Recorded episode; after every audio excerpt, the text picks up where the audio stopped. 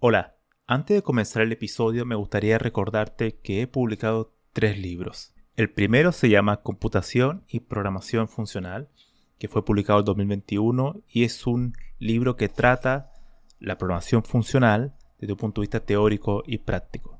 El segundo se llama Mentes Geniales, la vida y obra de 12 grandes informáticos. Esta es una obra que repasa la historia de hombres y mujeres que fueron relevantes en la historia de la computación.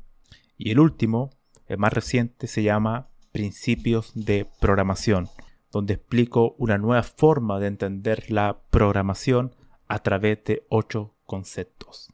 Todos estos libros se pueden encontrar en librerías en España o en Amazon y también en Latinoamérica se puede encontrar a través de Mercado Libre y Busca Libre. Para más detalles pueden visitar mi sitio web camilochacón.com.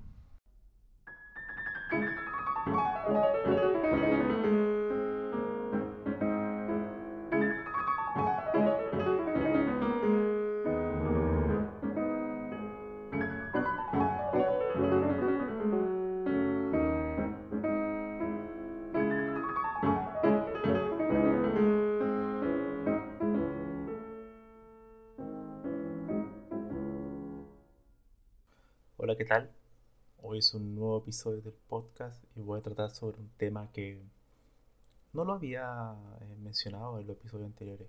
He hablado un poco sobre algoritmos, eh, lenguaje de programación, estructura de datos, sistemas distribuidos y, y, otras cuestiones más. De hecho, bueno, también filosofía de la computación. Pero no había tratado algo que es central también en la computación o la informática en general y es la base de datos la base de datos como un sistema informático al final.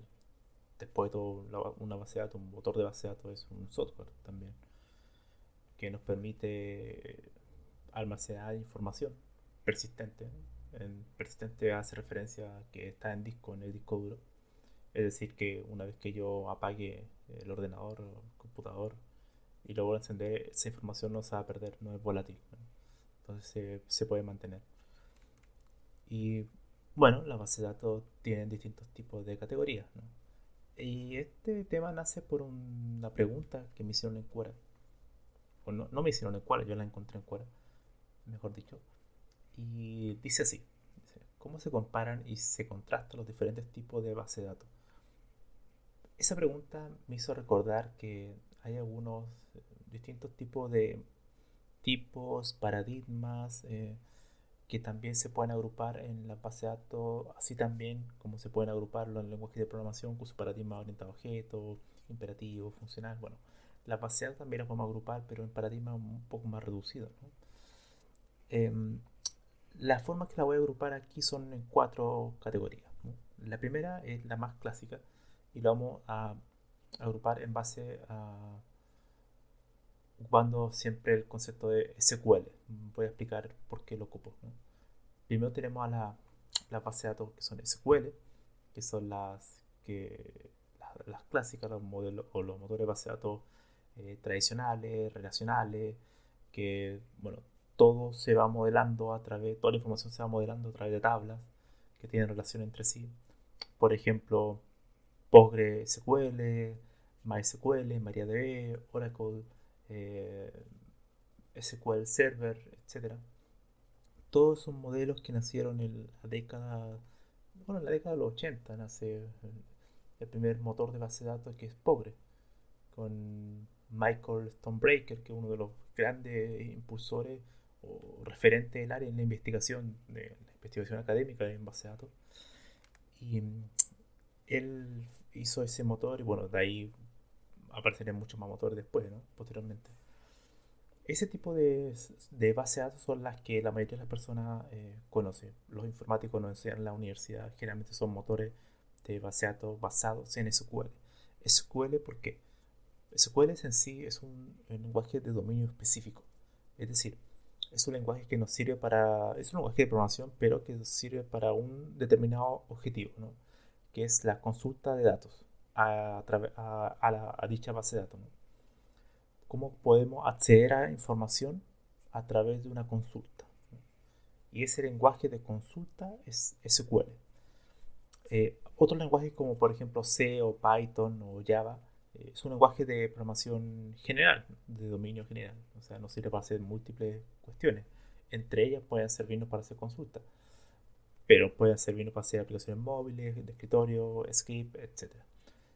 SQL fue pensado solamente para trabajar en un ámbito eh, específico y ese ámbito específico son las bases de datos. Ahora bien, em, ¿qué nos entregan estas, estas bases de datos basadas en SQL?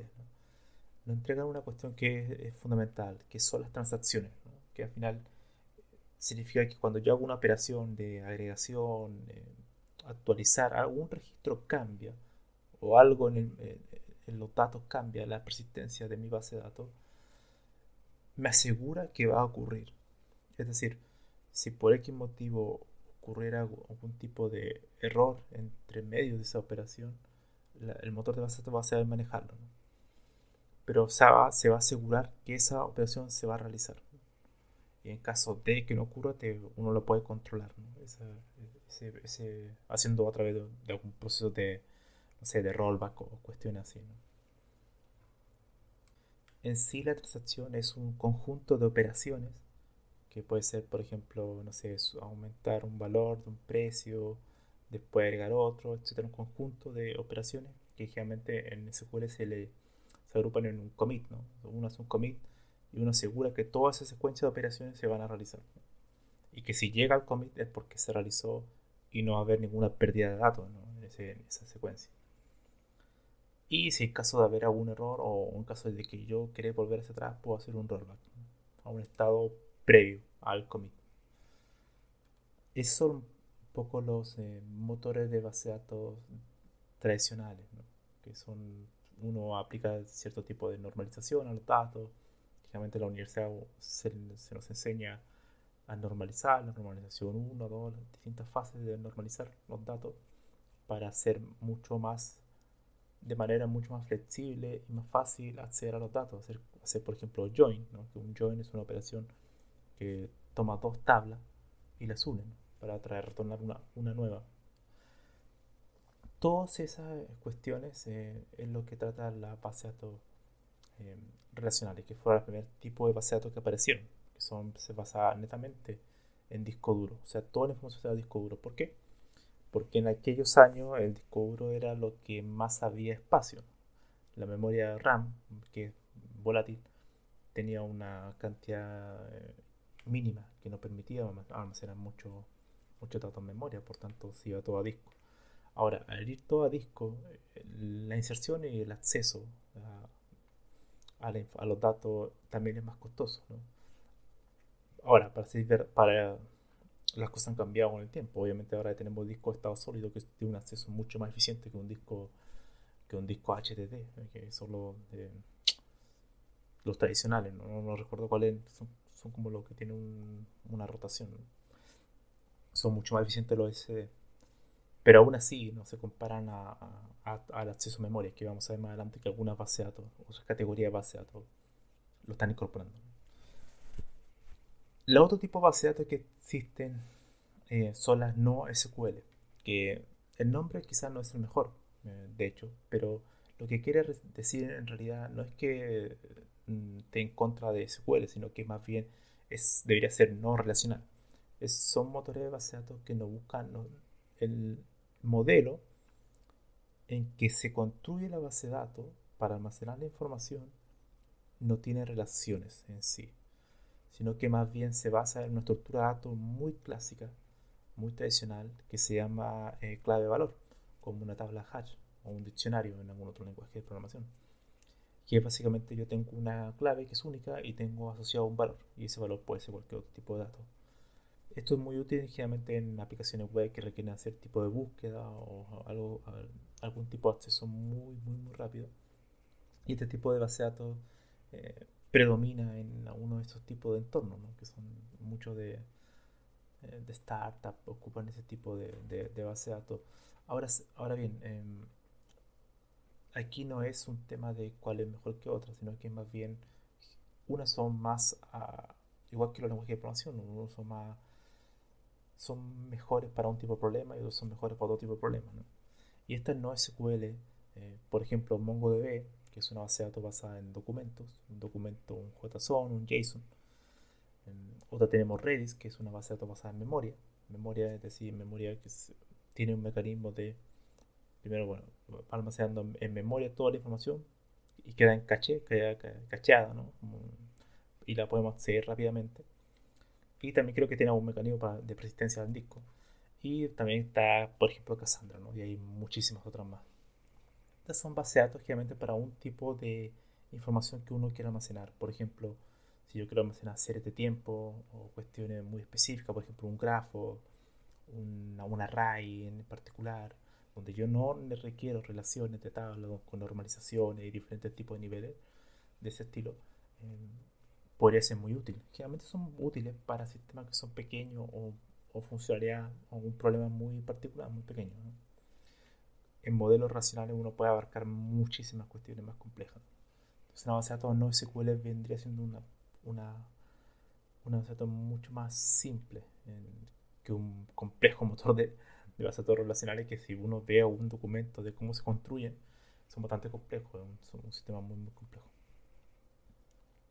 Pues bien, ahora tenemos el tercer tipo de categoría que se llama la New SQL, como la nueva SQL, que es un intento del, del grupo que trabajaba en, en base a de SQL, de Postgre, Oracle, de incorporar em, elementos que lo hagan tan eficiente en la velocidad de acceso a los datos como la no SQL, pero manteniendo el tema de la transacción segura, ¿no? que mantengan esa, esa funcionalidad tan robusta que es la base de datos relacionales que nos permiten hacer operaciones de transacción que las no SQL en general no permiten, no te asegura aquello.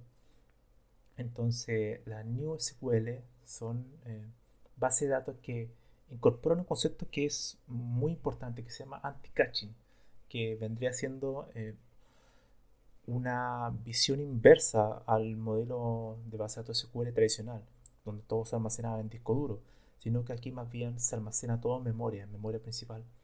Y la data, la cold data, es como la data fría, se va a disco. Es el concepto de anti-caching. Y al final lo que busca es que tiene un proceso interno que va detectando cuál es la, data caliente, la hot data y la, y la data fría. La hot data es la data que está siendo frecuentemente accedida. Entonces, como es frecuentemente accedida, el sistema se da cuenta, el motor de base de de base se da cuenta que la requerimos constantemente, por tanto la dejo en memoria porque es mucho más rápido el acceso. Pero en cambio, si hay datos que no han sido accedidos por un par de horas, bueno, entonces lo almaceno en disco. Lo hace, es un cambio de paradigma que lo hace mucho más inteligente el motor de base de datos. Ya no, todo se va a disco duro, sino que ahora eh, va monitoreando, por así decirlo, cómo se va comportando el modelo que construiste y cómo tú vas usando esos datos, accediendo a esos datos, para que el motor vaya interpretando o tomando mejores decisiones. Eso eh, lo que permite es unir los dos mundos, el mundo de la seguridad en tu transacción y la robustez de los modelos relacionales, de los datos relacionales, y el mundo del acceso rápido basado en estructura de, de tabla hash muy eficiente, que es la NoSQL. Algunos tipos de base de datos en NewSQL vendría siendo, por ejemplo, VolDB, SciDB, MenSQL, MenSQL creo que eh, es bastante popular también, ha empezado a ser un poco más popular. Mem de memoria, SQL que es una base de datos, no sé si, creo que es open source, una versión open source, que, que basada en este concepto de anti-cache.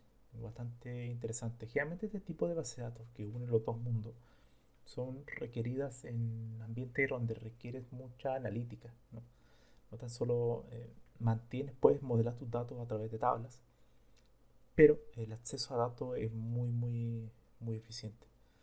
Ahora, por ejemplo, si yo quiero hacer una aplicación pequeña, algo de almacenar una, un par de cuestiones, obviamente instalar una NewSQL, que es también un sistema grande, no sería conveniente. Quizás con el NoSQL podría ser más que suficiente. Entonces, todo ese tipo de cuestiones hay que evaluarlas. Ahora bien, hay otro tipo, otra categoría que es la que ha salido ahora último, un par de años, que le llaman la Polystore. ¿no? Polystore es como múltiples almacenamientos.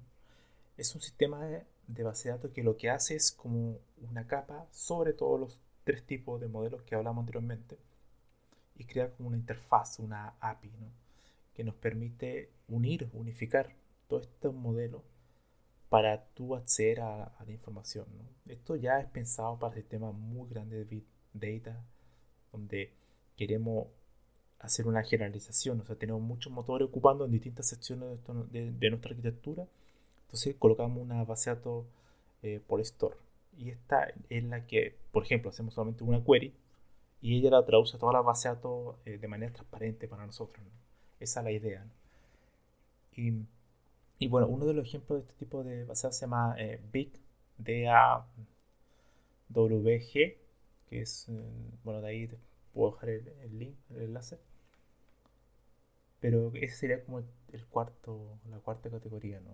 Ya no tan solo em, tener base datos para un problema en específico, sino que tratar de generalizar. Lo que siempre ocurre en todas, en todas cuestiones tecnológicas, ingeniería o ciencia, aunque uno empieza a tratar problemas de manera individual, independiente, y después aparece alguien y empieza a tratar de generalizar, ¿no? hacer una generalización de todos los componentes. Ahora bien, y también cabe mencionar que las bases de datos tienen un trasfondo matemático. De hecho, cuando uno ve estas categorías de base de datos, cuando uno trabaja con base de datos SQL, MySQL, SQL Server, Oracle, lo que está tratando, lo que está operando en, en background, por así decirlo, es la teoría de conjuntos. Los conjuntos, las uniones, las intersecciones, todo lo que son las operaciones de join son basadas en teoría de conjunto. Después tenemos las no SQL, que no son basadas en la teoría de conjunto, sino que son basadas en grafos. De hecho, todos los grafos, una tabla hash se podría modelar a través de nodos que están entrelazados, ¿no? Eso en sí es un grafo. Entonces no es raro ver eh, basado como NeoJS, creo que se llama, que es una datos basada en grafos, otra basada en bueno, clave de valor, eh, otra basada en documentos. Todo ese tipo de datos tienen internamente un modelo que se basa en la teoría de grafo, que al final es una teoría matemática, al igual que la teoría de conjunto.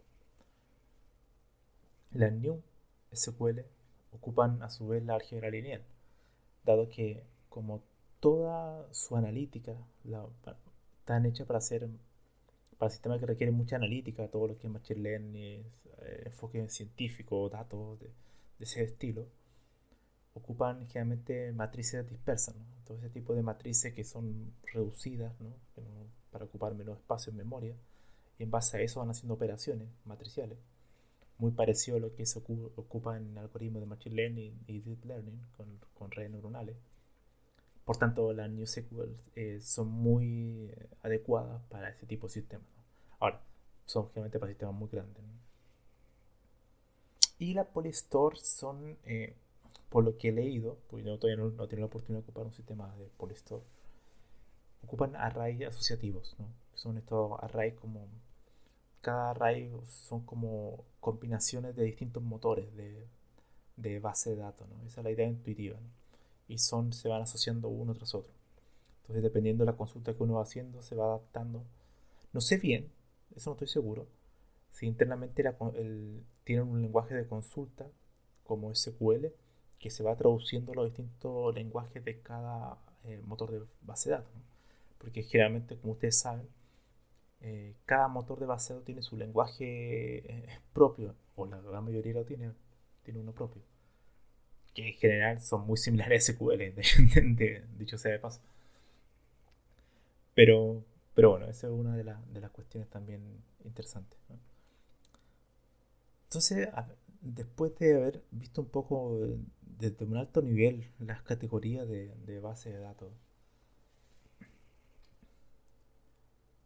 en computación generalmente tenemos grandes core, ¿no? áreas que son principales. Tenemos una área que es toda la parte algorítmica, estructura de como la parte más matemática, de cómo funciona la computación. Después tenemos un lenguaje de programación, que son sistemas muy complejos también, construir un lenguaje de programación con su compilador y todas las fases que tiene tu compilador y que esa fase tiene una subfase, son sistemas bastante grandes. Después tenemos los sistemas operativos. Los sistemas operativos también son, son software bastante complejo que está dividido en toda una arquitectura interna que hace que cada una cumple un rol y se van comunicando entre sí, operaciones asíncronas, concurrentes, paralelas en sí, de, prioridades de proceso, bueno, ese, ese, ese, otro, ese para otro tema de, de otro podcast, los sistemas operativos. Y eh, tenemos ahora esta base de datos, que es también un componente central en todo desarrollo de software. Uno tiene una base de datos para hacer la persistencia. Y también son sistemas bastante complejos en el sentido de que tiene muchos componentes internos. Eso lo hace complejo de realizar. Quizás para una sola persona sería una tarea muy, muy difícil y muy ardua. Generalmente una de las cosas que siempre me gusta tratar de decir en cada podcast que hago es que es interesante aprender esto. No, me refiero a tan solo mm, de aprender SQL, hacer las consultas a la base de datos, sino que entender, empezar a leer cómo funciona la base de datos internamente, cómo está hecho su motor de búsqueda, qué algoritmo ocupa internamente, por ejemplo, el árbol B, para hacer información. y todo ese tipo de cuestiones Em, se pueden leer, se pueden aprender a través de artículos, quizá un poco más avanzados, pero, pero que te dan una visión mucho más en detalle del software que estás ocupando. Hay muchos especialistas en base de datos, pero son especialistas de la herramienta de base de datos, no, es, no especialistas de cómo se construye una base de datos en sí.